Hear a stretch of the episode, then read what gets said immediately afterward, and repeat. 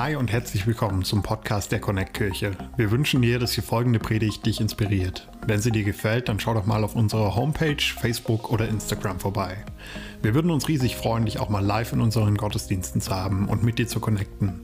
Unsere Gottesdienste finden jeden Sonntag um 10 Uhr und um 11.30 Uhr in der Michaeliskirche Erfurt statt.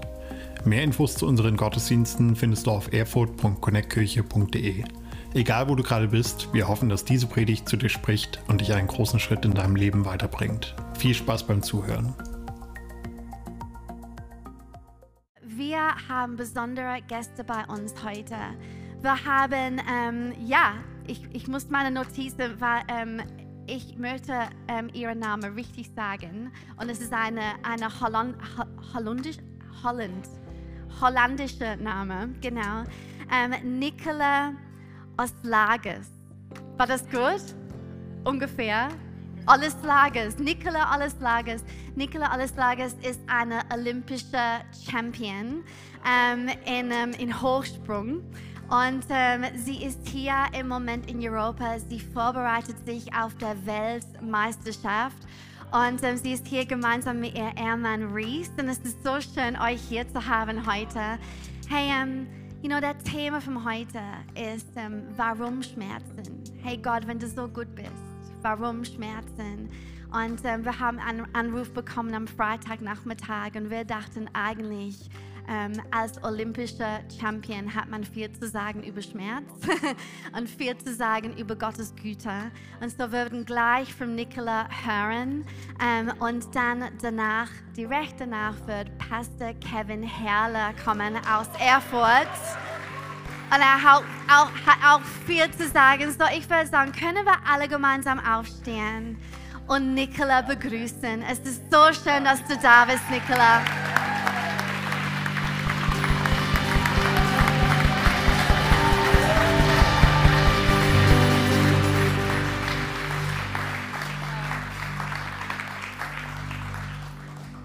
Wow, thank you so much. Have a seat. Thank you so much for having me. Vielen herzlichen Dank. Bitte setzt euch hin. Danke, dass ich bei euch sein darf.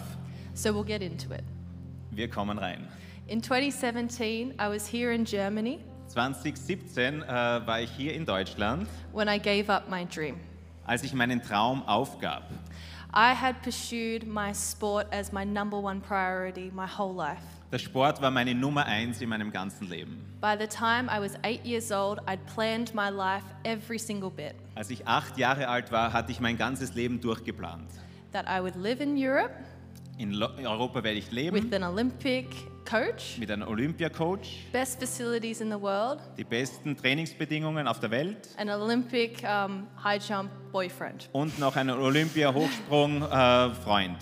At 19, in 2017, 2017, im, äh, als ich 19 war, I had it all. hatte ich alles. Yet I was so dissatisfied Dennoch war ich so unzufrieden, because I had found that in seeking sport as number one, denn ich sah, dass indem ich den Sport als die Nummer eins suchte, I had left God out of it. hatte ich Gott völlig beiseite gelassen. So it was here that I made a decision. So es war hier in Deutschland, wo ich die Entscheidung traf. I would follow Jesus whatever the cost. Ich werde Jesus nachfolgen, ganz egal, was die, die, der Kosten, die Kosten sind. And I put my dream in his hands. Und ich habe meinen Traum in Gottes Hand gelegt. I went back to Australia without any facilities Ich bin zurück nach Australien ohne diesen tollen Trainingsmöglichkeiten, where God called me back to sport. aber Gott hat mich wieder in den Sport zurückgerufen. But this time, do it his way. Aber diesmal, um es auf seine Art zu tun, In seeking first the kingdom of God, indem ich zuerst das Reich Gottes gesucht habe, I saw so many athletes give their lives to Jesus. habe ich so viele Athleten gesehen, wie sie ihr Leben Jesus anvertraut haben. Miracles and signs followed me every single day. Zeichen und Wunder sind mir jeden Tag gefolgt. Up and up and up. Und mein Hochspringen wurde besser und besser und besser. By 2020, I had qualified for my first Olympics. 2020 habe ich mich für die ersten Olympischen Spiele qualifiziert. And in that, I was fulfilling my childhood dream. Und darin hatte ich meinen Kindheitstraum, die Erfüllung. I thought now I will just go into the Olympics and enjoy and minister to athletes. dachte mir, ach, jetzt gehe ich so in die Olympischen Spiele rein, genieße es und diene auch den anderen Athleten. But God called me and said He wanted a different dream for my life. Gott hat aber gesagt, er möchte einen anderen Traum für mein Leben. He said, I'm calling you to gold, not just to participate. Ich habe dich für Gold berufen, nicht nur einfach, dass du dabei bist. So by the end of 2020 to the start of 2021, Am Ende von 2020, äh, in äh, 2021, I knew I had to change my entire life again. wusste ich, dass ich mein gesamtes Leben neu äh, ändern muss. Every habit, Alle Gewohnheiten, everything I ate, alles, was ich aß, my posture, meine äh, Größe, also meine Haltung, ja, thank you, uh, the way I spoke, the, the way I lived, die Art, wie ich sprach, wie ich lebte, everything that I did and everything I thought had to be focused towards this goal. alles, was ich tat, was ich dachte, musste auf dieses Ziel ausgerichtet sein. And for me, that was actually suffering. Und das war ein Leiden für mich. I had written Gethsemane on my bedroom door Ich hatte auf, meinen, äh, auf meiner Wand Gethsemane hinaufgeschrieben, because I realized that sometimes it takes pain in order to get to the calling of God that He has for you. weil ich wusste, manchmal braucht es Leiden, um in die Berufung reinzukommen, die Gott für uns hat. But even in the Garden of Gethsemane, where Jesus bled, Aber selbst im Garten von Gethsemane, wo Jesus Blut äh, schwitzte, flowers bloomed everywhere. da sind die, die Blumen ge haben geblüht. Even in the times where I suffered because I had pushed myself beyond my barriers every day, Selbst als ich gelitten hatte, um mich über diese Limits hinaus zu pushen, I'd pushed myself even past my dreams to get what God had dreamed for me. ich habe mich gepusht über meine Träume hinaus, um das zu erreichen, was Gott für mich hat. There was so much joy. Inmitten dessen hatte ich so viel Freude. Because when you partner with God, even in pain, Denn wenn du mit Gott partnerst, sogar in dem Schmerz drinnen, He gives you not just happiness, er gibt dir nicht nur einfach Fröhlichkeit, not just enough to get through. nicht nur einfach genug, dass du es gerade schaffst, He gives you Holy Spirit supernatural joy. er gibt dir Heiligen Geist gefüllte Freude. And He gave me power to push past every day more, more, more. Und er gab mir die Kraft, drüber hinauszugehen, jeden Tag, immer neu. It cost me every day, but it was glorious. Es hat mir gekostet jeden Tag, aber es war herrlich. So when I got to the Olympic final, I rec- recognized So als ich in dem Finale der Olympischen Spiele war, erkannte ich, I had withheld nothing. ich habe nichts zurückgehalten. People say that night at the Olympic Games, I carried the cross. Menschen sagten, an diesen Olympischen Spielen, an diesem Abend trug ich das Kreuz. But in reality, Aber in Realität the cross carried me. hat das Kreuz mich getragen. We didn't just jump higher than I'd ever jumped before. Ich bin nicht einfach nur höher gesprungen als je zuvor. We didn't just surpass my childhood dream. Wir haben nicht einfach meinen Kindheitstraum erreicht.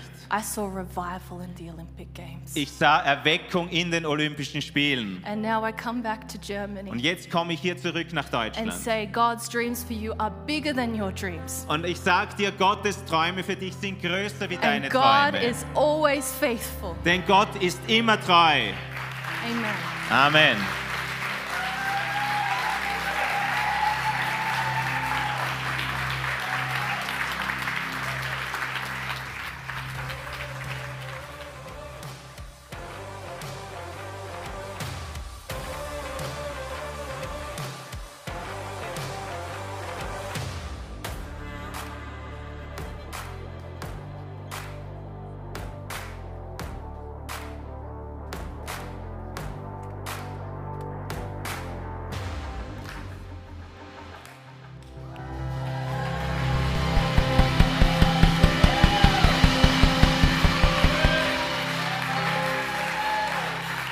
Wunderschönen guten Morgen hier in Konstanz. So schön bei euch sein zu dürfen. Nikolai, danke für dieses, wirklich die Geschichte von dir, die ganz persönliche Geschichte mit Jesus. Das ist so ermutigend von dir zu hören, selbst in Schmerzen, wie Gott einen Unterschied macht in dem. Vielen, vielen Dank dafür. Echt. Ihr könnt euch gerne setzen. Auch ein herzliches Hallo an alle an verschiedenen Campussen, alle, die online dabei sind, auch an die Crew in Erfurt. Ist so gut, gemeinsam heute in diese Message zu starten. Und ich bin so dankbar, hier in Konstanz bei euch sein zu dürfen. Ich durfte die Woche hier sein.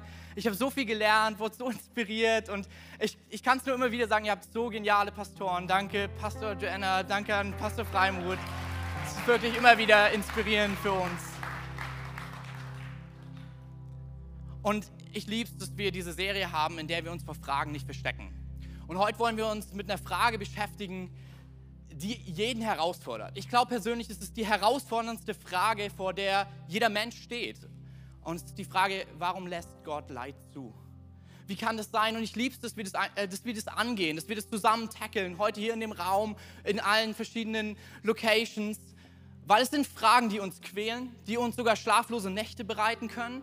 Fragen, wo eine unbeantwortete Antwort, ein, ein Fragen ohne etwas zurückzubekommen, uns erschüttert zurücklässt. Wir haben damals vor fünf Jahren in Erfurt gestartet und wir haben angefangen, ein Jahr lang eine Umfrage zu machen in Erfurt und gefragt, hey, wenn wir predigen, über was wollt ihr eine Predigt hören? Und die höchste Frage, die am häufigsten gestellt wurde, warum lässt Gott Leid zu? Und deshalb wollen wir da heute reingehen und ich habe einfach für euch zum Anfang ein paar Artikel, ein paar Zeitungsausschnitte mitgebracht aus den verschiedenen Städten, in denen wir uns gerade befinden, nur vom Juni. Und ich lese dir gern vor, 2.6.22.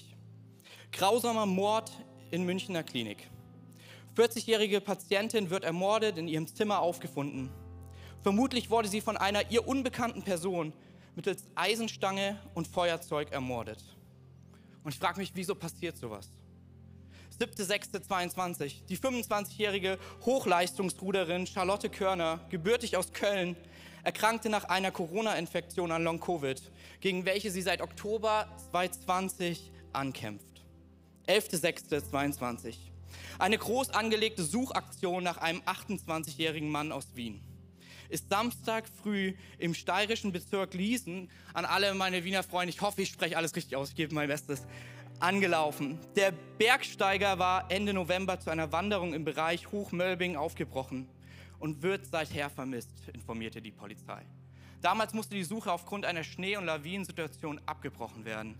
Am Samstag kämpft durchkämmten 140 Kräfte der Bergrettung, Feuerwehr und Alpinpolizei seit 7 Uhr abermals das Gelände. Er, er hinterlässt Eltern und Freunde, die trauern. 23.06. diese Woche. Krieg in der Ukraine. UN meldet 4634 getötete Zivilisten seit Kriegsbeginn. Und ich frage mich, wie gehe ich damit um? Und es ist eine Frage, die wir uns alle irgendwie stellen müssen, weil hinter jeder Schlagzeile stehen Schicksale, stehen Persönlichkeiten. Und deswegen das Erste, was ich dir heute mitgebe, egal welche Weltansicht du vertrittst, egal aus welcher Perspektive du auf das Leben schaust, Leid ist nie etwas, was wir rational beantworten sollten. Denn Leid ist immer persönlich. Denn hinter jedem Schicksal steht eine Person.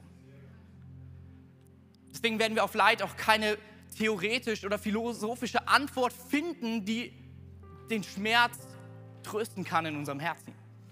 Allein wenn ich in meine Geschichte gucke, da ist Leid und Schmerz. Mit 18 bin ich damals auf einmal an Rheuma erkrankt, war vorher Fußballer und lande im Rollstuhl, habe mehrere Operationen hinter mir, lauf auf Krücken und das Leben fühlt sich auf einmal so anders an. Kurz darauf, später verstirbt mein Vater, den ich kaum kannte und bei seinem Tod erfahre ich, dass er ein Dieb war. Heute, diese Woche bin ich 30 geworden und ich habe mehr Beerdigungen erlebt als Hochzeiten. Die letzten zwei Jahre waren geprägt von Leid durch Krankheiten, die sich vermischt haben mit Rheuma und Covid, sodass ich kaum sehen konnte auf dem einen Auge und danach neun Monate mit einer Schläfenentzündung kämpfte. Und das ist meine Liste, aber es könnte so gut wie jeder hier vorne stehen und seine Liste an Leid und Schmerz erzählen. Und das ist der Grund, warum wir heute sagen müssen, wir können der Frage nicht mehr aus dem Weg gehen, sondern wir müssen sie beantworten. Denn Leid ist nie rational, sondern es ist immer persönlich. Und ich möchte, falls du heute hier im Raum bist oder in einer unserer Locations und du bist Skeptiker, ich möchte dich mit reinnehmen. Diese Frage, die können wir nicht einfach nur den Christen zuspielen. Das ist keine Frage, die nur das Christentum beantworten muss, sondern ich glaube, jeder von uns muss sich die Frage beantworten, wie gehe ich mit Leid um? Deshalb möchte ich dich mit reinnehmen in verschiedene Ansätze, wie Leute mit Leid umgehen. Ich habe mir einfach ein paar Gruppierungen rausgepickt, die bei uns in Thüringen vorherrschende Meinungen sind, Weltanschauungen sind. Und ich glaube, sie sind ein Exempel für den deutschsprachigen Raum. Und die erste Gruppierung, die ich dort habe, ist der Atheismus, Agnostik oder Areligiosität. Ich weiß, dass sie nicht alle dasselbe sind, aber man kann sie unter dem großen Begriff Skeptiker zusammenpacken. Und ich will mit aller Vorsicht zu dir sprechen, wenn du ein Skeptiker bist. Ich saß selber in dem Boot. Bis ich 18 war, war ich überzeugter Atheist. Und die Leitfrage war, so wie Dawkins es sagt, mein Fels des Atheismus. Wenn es Leid gibt, kann es keinen liebenden Gott geben. Was aber passiert ist, als ich mit 18 erkrankt bin, dass dieser Fels ziemlich bröckelig ist, weil er die Frage, wie ich mit dem Leid umgehe, nicht beantworten kann. Nur weil ich sage, wenn es Leid gibt, kann es keinen Gott geben, ist das Leid immer noch da. Und dann musste ich anfangen, eine Antwort zu suchen. Und ich habe schnell gemerkt, dass ich gemerkt habe, mein Bild, wie ich die Welt sehe, ist alles aus Zufall. Und wer hat jetzt Schuld an dem, dass ich krank bin? Wo gehe ich hin mit meinem Schmerz? Und dann habe ich angefangen weiterzudenken und ich gemerkt, wer entscheidet eigentlich, dass ich jetzt gerade leide, dass das böse ist? Wer entscheidet eigentlich, dass das nicht in Ordnung ist? Wer sagt, dass das eine böse und das andere gut ist? Wer, wer gibt mir diese Moral ins Herz, der sagt, dass das so unfair ist, wenn es doch keinen Moralgeber gibt? Und wenn ich an die Evolution so sehr glaube, wer sagt, dass ich dann evolutionäre Prozesse unfair finden darf? Wenn Survival the Fittest, wenn der Stärkste überlebt, wer sagt, dass mich das dann nicht auch treffen kann? Ich will dir eine Story mitbringen aus Amerika. 1997, Melissa Traxler, The Prom Mom. Sie ist auf einem Abendball, geht auf die Toilette, entbindet ein Kind, nimmt das Kind, erwürgt es mit seiner eigenen Nabelschnur, wirft es in den Mülleimer und geht zurück auf die Tanzfläche und tanzt, als ob nichts gewesen ist. Ganz Amerika war erschüttert. Und danach fing an, in Gerichten man über die Frage zu diskutieren, war es falsch, was sie getan hat. Und Steven Pinker von der New York Times schreibt einen Artikel, warum erschüttert es uns, wenn unsere Kinder ihre Kinder umbringen? Weil Melissa Traxler gesagt hat, ich habe doch nichts Falsches getan. Dieses Kind hatte keine guten Chancen, ein erfülltes Leben zu erleben. Lieber dieses Leben stirbt und ich bekomme ein Baby zu einer besseren Zeit, wo ich ihm ein besseres Umfeld bieten kann. Aber irgendwie erschüttert es uns doch, weil selbst wenn, wenn wir diese Moral in uns fühlen und vielleicht eine evolutionäre Theorie uns was anderes sagt, erschüttert es uns. Der zweite Ansatz, der häufig vertreten ist, und ich packe das zusammen, weil es auf dieselbe Idee hinausläuft, ist Buddhismus und Esoterik. Und die Esoterik sagt nicht, okay, Leid ist halt passiert und deswegen gibt es keinen Gott, sondern was die Esoterik und der Buddhismus gemein haben, ist zu sagen, alles ist eins. Und Gott ist eins. Deshalb gibt es eine Aufgabe, die ich habe. Ich muss mein eigenes Sein überwinden durch positives Denken, meditieren, beten. Und es ist nicht viel mehr zu sagen, hey, wenn was Böses ist, kann es keinen Gott geben, sondern es ist mehr zu sagen, Leid und Böses sind eine Illusion und sind nicht real. Aber ich frage dich, wie es dir geht. Wenn, als ich im Krankenhaus dort saß, fühlte sich mein Schmerz in den Knien real an. Vielleicht sitzt du hier in irgendeiner unserer Locations und du merkst, du gehst gerade durch eine Scheidung und du merkst, der Schmerz, den du gerade fühlst, der ist mehr als real. Die dritte Variante daran zu gehen ist der Hinduismus oder Gut-Mensch-Sein-Mentalität. Okay, in Thüringen gibt es nicht viele Hinduisten, aber was ich gemerkt habe, der Hinduismus ist etwas, was es zu Ende denkt, was viele und ich auch lange in Thüringen glauben. Nämlich, bist du ein guter Mensch und du tust Gutes, widerfährt dir Gutes. Oder in einem anderen Sprichwort, man kriegt halt das, was man verdient. Das ist hinduistisches Denken, wo wir wirklich sagen, hey, wenn der eine etwas Gutes tut und eine gute Person ist, wird es ihm gut gehen, tut er Schlechtes, wird es ihm schlecht gehen. Das hat für mich so lange gehalten, bis meine Frau und ich einen Freund in Sri Lanka besucht haben. Und ich von den Leuten weggezerrt wurde, als ich arm was zu essen geben wollte. Weil sie gesagt haben, das ist die gerechte Strafe, die sie erhalten haben aufgrund dem Leben, was sie vorher gelebt haben. Das ist, wenn wir gutes Menschsein zu Ende denken. Und das bringt mich ins Fragen, weil ich war relativ oft bei uns im Jugendstrafanstalt zum Predigen in Thüringen. Das ist ein Ichtershausen, das ist ein Gefängnis daneben. Und dort habe ich eine Zahl gehört, die mich schockiert. 73 Prozent der Insassen landen wieder im selben Gefängnis. Außer es passiert ein Ereignis, was so erschütternd ist, an das sie sich erinnern können, was einen Lebenswandel verändert. Aber wenn du Hinduist bist und du wirst geboren, ohne das Wissen, was du vorher getan hast, wer sagt dir, dass du nicht dann dasselbe wieder tust? Dieses, der Gute bekommt das Gute, der Schlechte bekommt das Schlechte, das ist schnell, die schnellste Antwort auf Leid seit tausenden von Jahren. Und ich darf dir etwas sagen, wir finden sie sogar in der Bibel und Jesus konfrontiert sie und er lässt sie nicht stehen, weil sie nicht okay ist. Aber dazu wollen wir gleich später nochmal kommen. Das vierte ist das Christentum. Ich will mir mit dir anschauen, wie geht das Christentum damit um? Das Christentum, das ist ziemlich authentisch und echt. Das Christentum, du hast die ersten zwei Kapitel und da ist zwar Tohu Wabo, aber kein Leid. Und du hast die letzten zwei Kapitel in der Bibel und es ist auch kein Leid mehr zu finden. Alles dazwischen geht die Bibel dem Thema Leid und Böses nicht aus dem Weg, sie ignoriert es nicht, sie tut es auch nicht ab als Illusion, sondern sie begegnet diesem Thema. 55 Psalmen von den 150 gesungenen Gebeten, die wir haben, beschäftigen sich mit dem Thema Leid und mit dem Schmerz umzugehen und bei Gott Trost zu finden. Ein komplettes Buch, was wir haben, beschäftigt sich mit dem Thema, wenn Leute ungerechtfertigt leiden. Das ist der Ort, wo wir das Wort Hiobsbotschaften von haben. Und ich habe mir immer früher gedacht, warum ist das Buch so lang? Und jedes Mal, wenn ich mir leide, leide dann denke ich mir, Gott sei Dank ist es so lang. Und ich möchte einen Satz aus diesem Buch vorlesen. Zum Ekel ist mein Leben mir geworden. Ich lasse meine Klage freien Lauf. Reden will ich in meiner Seele Bitternis. Hiob 10, Vers 1. Die Bibel hat keine schnellen und einfachen Antworten. Sie übergeht Dinge nicht, sie ignoriert sie auch nicht, sondern wenn wir uns die Bibel im Zusammenhang anschauen, dann tut sie Folgendes.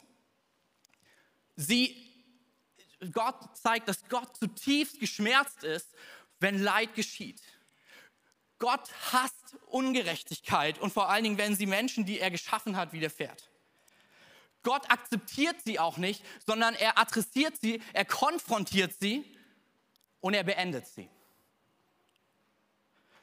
Gottes Antwort ist, wie ich finde, total glorreich, weil sie ist keine einfache und schnelle Antwort. Denn wenn Leid persönlich ist, braucht es eine persönliche Antwort.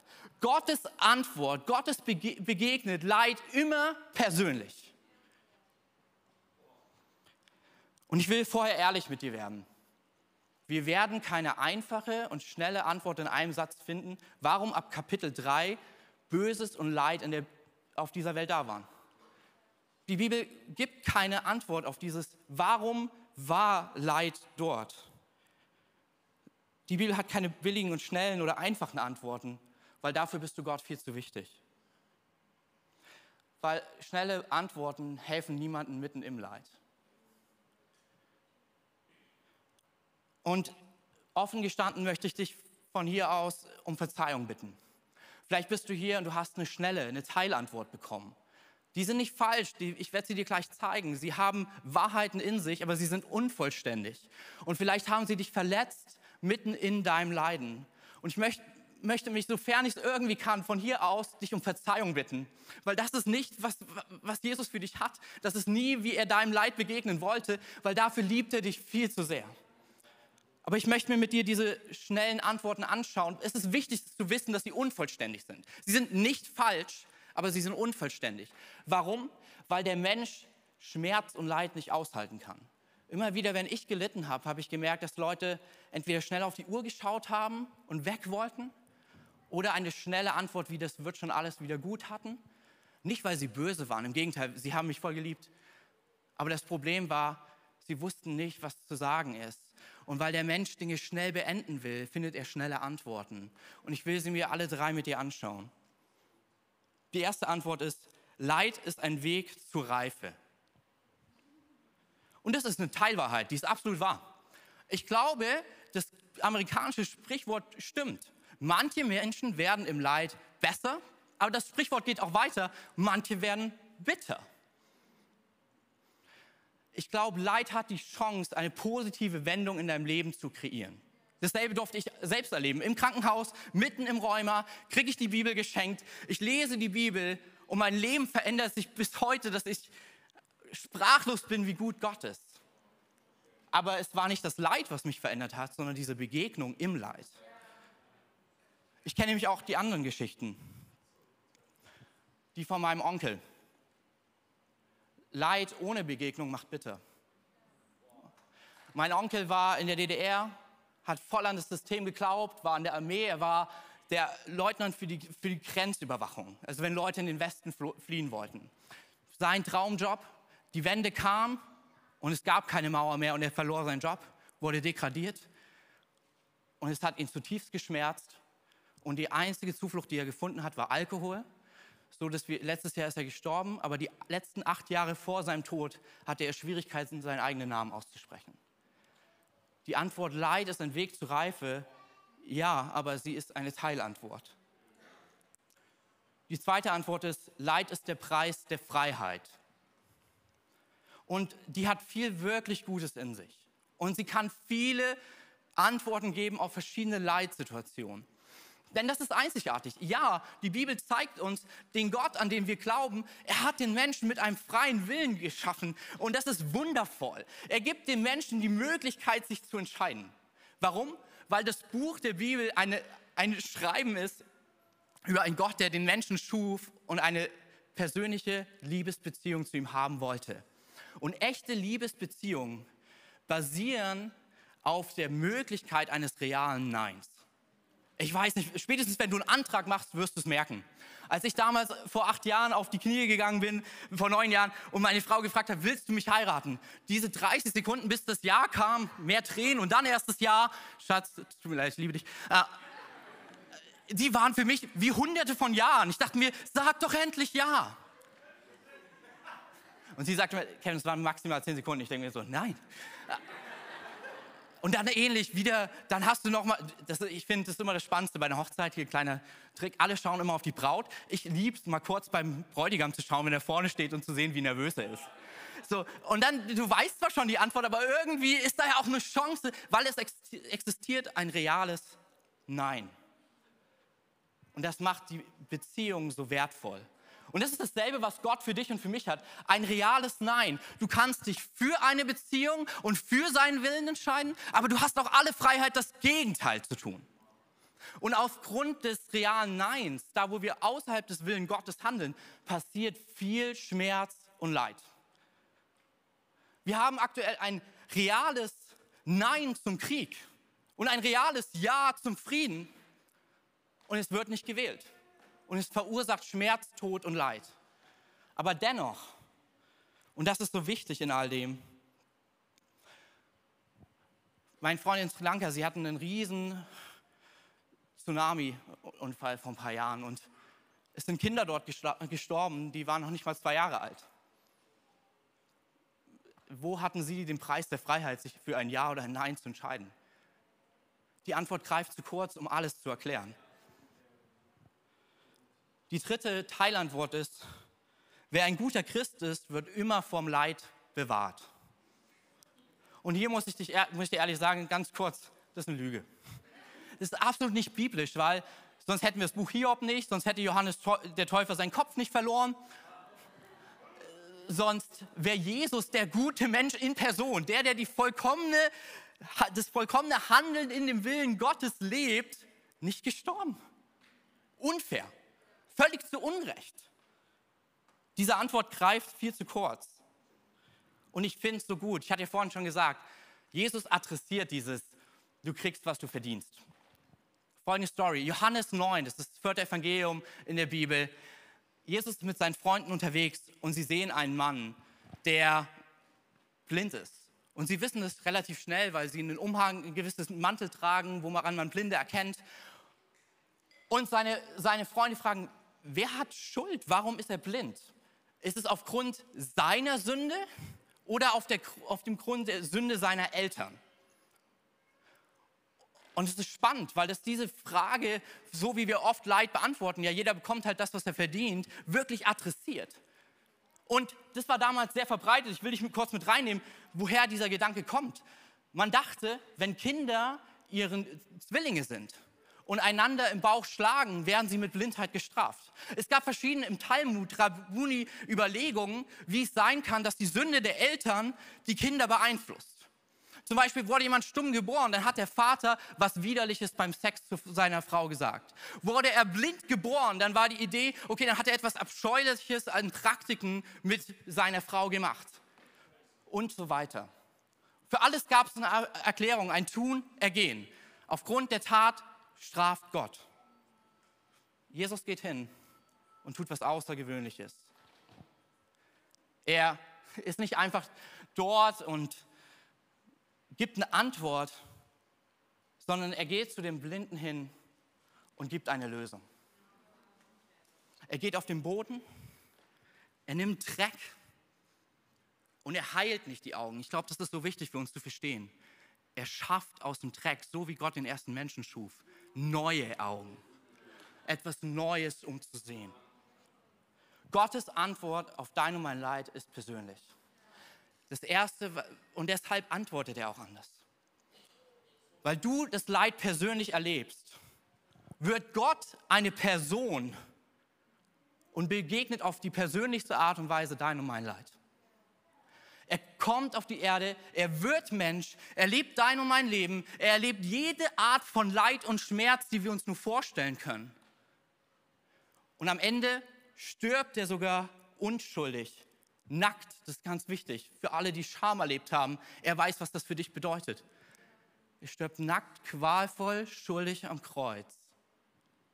Und es bleibt nicht dabei, denn nach drei Tagen, er steht wieder auf und er besiegt das Leid. Er besiegt den Tod. Er gibt einen Schlussstrich für deinen und meinen Schmerz. Ähnlich wie bei dem Blindgeborenen, weil Gottes Antwort persönlich ist in Person, macht er nicht etwas besser, sondern er macht etwas neu. Er schafft eine neue Welt, eine Welt ohne Schmerz und Leid. In Gottes Person gibt es zwei wundervolle Antworten auf dein und mein Leid. das erste ist, du und ich haben eine Hoffnung auf eine neue Wirklichkeit. Gott leidet nicht nur für uns, sondern er kann uns hindurchführen, aber er beendet auch Leid. Die letzten zwei Kapitel, ich will dir ein paar Verse daraus vorlesen. Offenbarung 21, das letzte Buch. Wenn es dir zu heavy ist beim ersten Mal lesen, ich bin immer so jemand, ich lese manchmal das Ende von einem Buch zuerst. Die beiden Kapitel sind der Hammer. Ab Vers 4. Ah, ich nehme den einen noch mit. Er wird bei ihnen wohnen und sie werden sein Volk sein. Und Gott selbst wird bei ihnen sein. Begegnung. Vers 4. Er wird alle Tränen abwischen und es wird kein Tod und keine Trauer und kein Wein und kein Schmerz mehr geben. Denn die erste Welt mit ihrem ganzen Leid und Bösen, mit ihrem ganzen Unheil ist vergangen. Was das Christentum als Antwort hat, ist nicht ein einfacher Satz, sondern es ist etwas vollkommen Neues. Hoffnung aus der Ewigkeit mitten für deine Gegenwart. Kein billiger Trost oder sonstiges, sondern ein Wissen, ein Überzeugtsein, weil das Grab leer ist und seit 2000 Jahren kann kein anderer etwas anderes beweisen. Und er auferstanden ist, ist der Tod für alle Mal überwunden. Ist jede Trauer für alle Mal zerstört. Ist jede Träne getrocknet. Vielleicht nicht im Diesseits, aber auf jeden Fall in der Ewigkeit.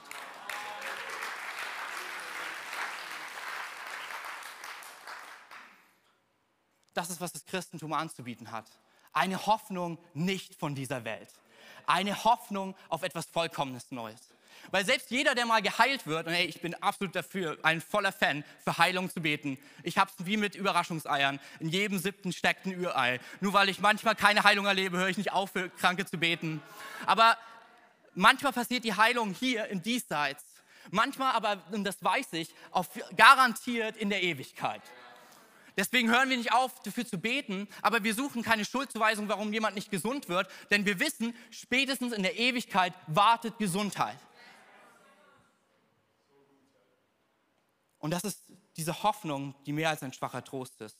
Dr. Frankel, er war Psychologe im KZ und er hat die Leute analysiert.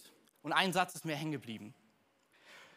Menschen, die das KZ durchstanden haben, ohne skrupellos im KZ zu werden, das gelang nur den Menschen, die eine Hoffnung hatten, die nicht von dieser Welt war. Das ist die Hoffnung, die Jesus schenkt in seiner Person. Aber noch viel mehr. Und das ist das Zweite, was in dieser persönlichen Antwort auf dein persönliches Leid steckt. Gott kann trösten und mitfühlen, denn er hat persönlich gelitten. Es ist nicht nur ein, er macht dem Leid ein Ende, sondern er geht den ganzen Weg mit dir, um dich hindurchzuführen. Es ist nicht nur ein, Gott überwindet Leid, er führt uns tröstend durch Leid, was wir erleben, hindurch. glaube, Leid betrifft uns alle persönlich, deswegen wird uns nie ein philosophischer Gedanke Trost spenden können. Zumindest das, was ich erlebt habe. Hoffnung, ja, aber selbst die Hoffnung wäre nicht viel wert ohne die Begegnung. Aber im Kreuz finde ich genau diese Begegnung. Im Kreuz finde ich jemanden, der nicht nur den Tod besiegt hat durch eigenes Leiden, sondern der mir mit mir mitfühlen kann, weil er all das durchgemacht hat, was ich gerade im Schmerz erlebe. Er ist der, der nicht nur mit dir mitfühlen möchte, sondern er kann mitfühlen.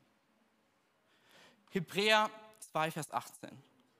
Da er selbst gelitten und Versuchung erfahren hat, kann er denen helfen, die in Versuchung oder Leid geraten. Ich möchte dir zusprechen, auch wenn du gerade überlegst, hey, ist dieser Jesus der, der mich persönlich geschaffen hat? Ich bin davon überzeugt, aber es ist eine, du hast ein reales Ja oder Nein, was du geben kannst. Ich will dich vorwarnen, als Christ wirst du nicht weniger oder mehr Leid und Böses erfahren. Aber du gehst niemals alleine durch das Leid. Der Schöpfer der Welt, der Schöpfer, der alles gemacht hat, geht mit dir hindurch. Und dein Leid hat definitiv ein Ende aufgrund der Ewigkeit.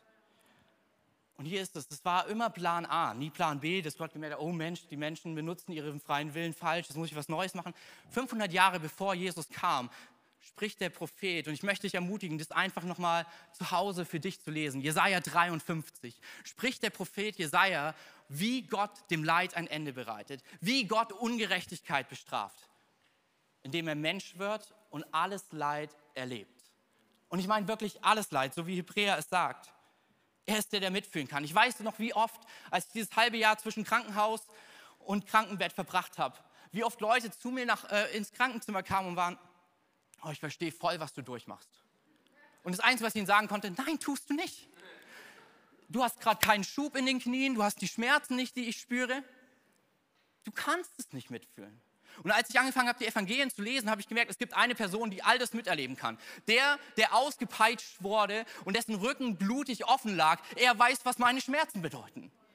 Der, der von all seinen Freunden verlassen wurde, er weiß, was deine Einsamkeit bedeutet. Der, der von allen wirklich seine komplette Achtung genommen wurde, er weiß, was deine Verachtung bedeutet. Der, der wirklich pure Angst, Blut, Schwitze, so wie wir es von Nikolai gehört haben im Gethsemane, er weiß es, was das bedeutet und kann dir Frieden schenken. Er, der, so heißt es in Jesaja, all unsere Krankheiten ans Kreuz trug, um Heilung zu bringen. Er weiß, was deine Krankheit für dich bedeutet und kann Heilung schenken.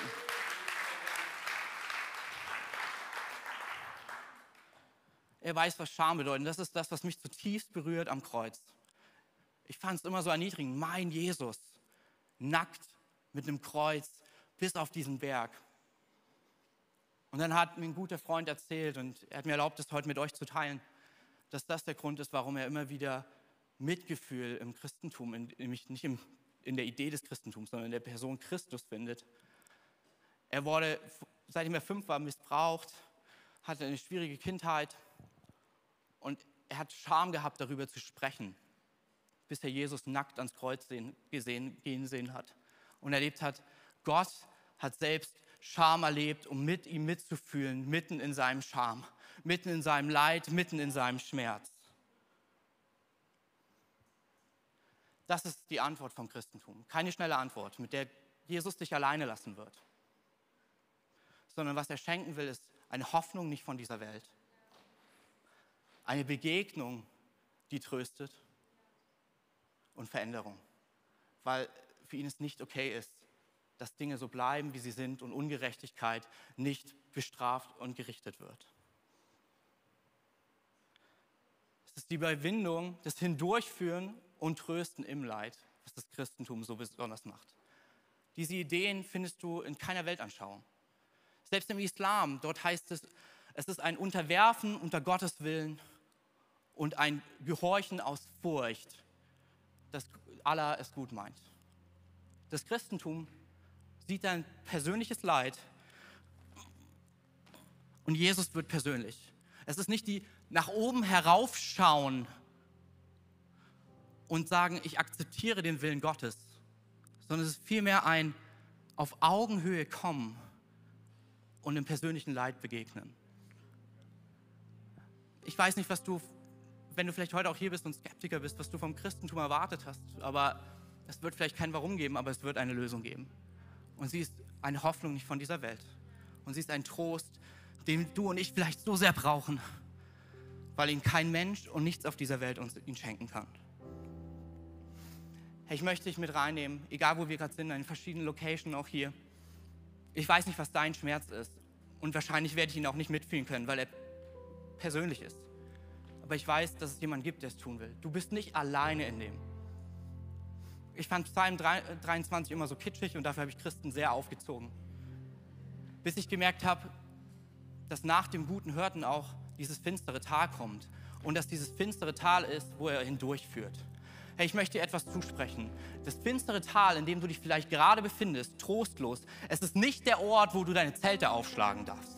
Es ist nicht der Ort, wo du wohnst, sondern du hast einen guten Hirten, der dich hindurchführt an, ein, an eine neue Hoffnung, in eine neue Wirklichkeit der Veränderung, des Trostes. Und ich würde es lieben, für uns zu beten. Lass uns vielleicht einfach alle gemeinsam kurz aufstehen, da wo wir sind, auch in den verschiedenen Locations.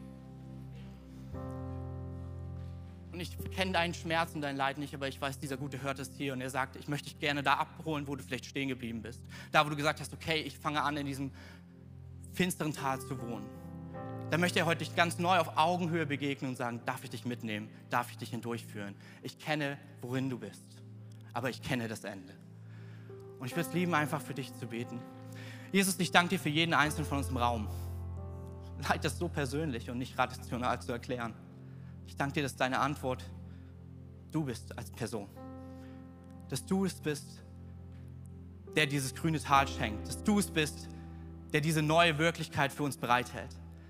Aber doch du bist es, der uns nicht in diesem Leid wohnen lässt, sondern uns heute genau da, heute Morgen, genau dort abholt, um uns hindurchzuführen durch das Leid. Um uns zu zeigen, ich bin bei dir. Im Kreuz habe ich alles getan, um dich zu trösten. Ich bin der, der helfen kann, weil ich es selbst erlitten habe. Ich will nicht mit dir mitfühlen, ich kann mit dir mitfühlen. Jesus, ich bete für gebrochene Herzen, dass du kommst mit deinem Stecken und Stab, wie es heißt, und du wirklich einen echten Trost und Heilung schenkst. Jesus, ich bete für Leute, die ihren Glauben aufgegeben haben, weil sie gedacht haben, hier verweile ich alleine mitten im finsteren Tal. Komm und hol du heute neu ab durch deine Begegnung und zeige du neu auf die neue Hoffnung, auf die neue Wirklichkeit preise dich dafür. Danke, Jesus, dass du uns in Krankheit, im Verlust, dass du uns nicht alleine lässt, sondern dass du uns dort abholst und mit uns durchgehst. Ich will dir zusprechen, dieses Tal ist nicht das Ende, sondern es ist einfach nur ein Durchqueren. In Jesu Namen. Amen.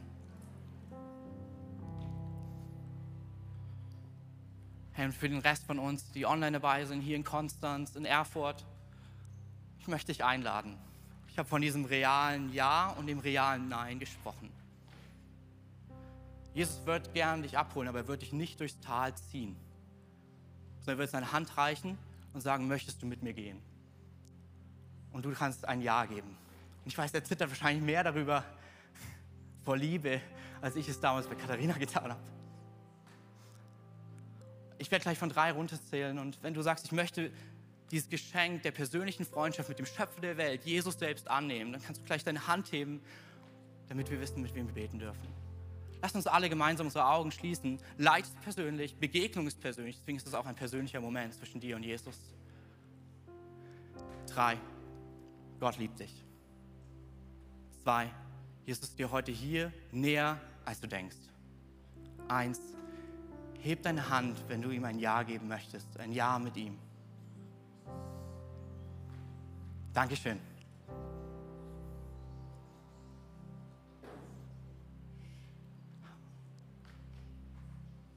Alright, ihr könnt gerne die Augen wieder öffnen. Lasst uns einen großartigen Applaus. Das ist die beste Entscheidung, das beste Jahr, was wir geben können.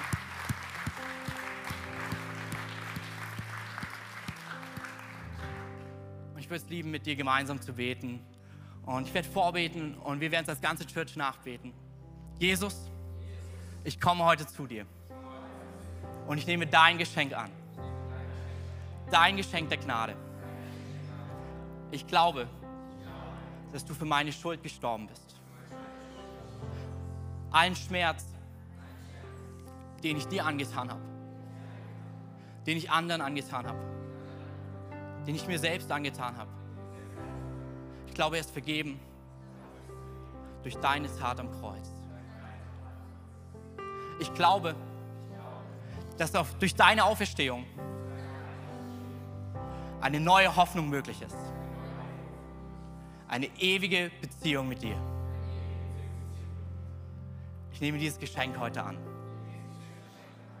Ab heute bin ich dein Kind. Du mein Gott. Jesus, ich preise dich. Amen. Amen.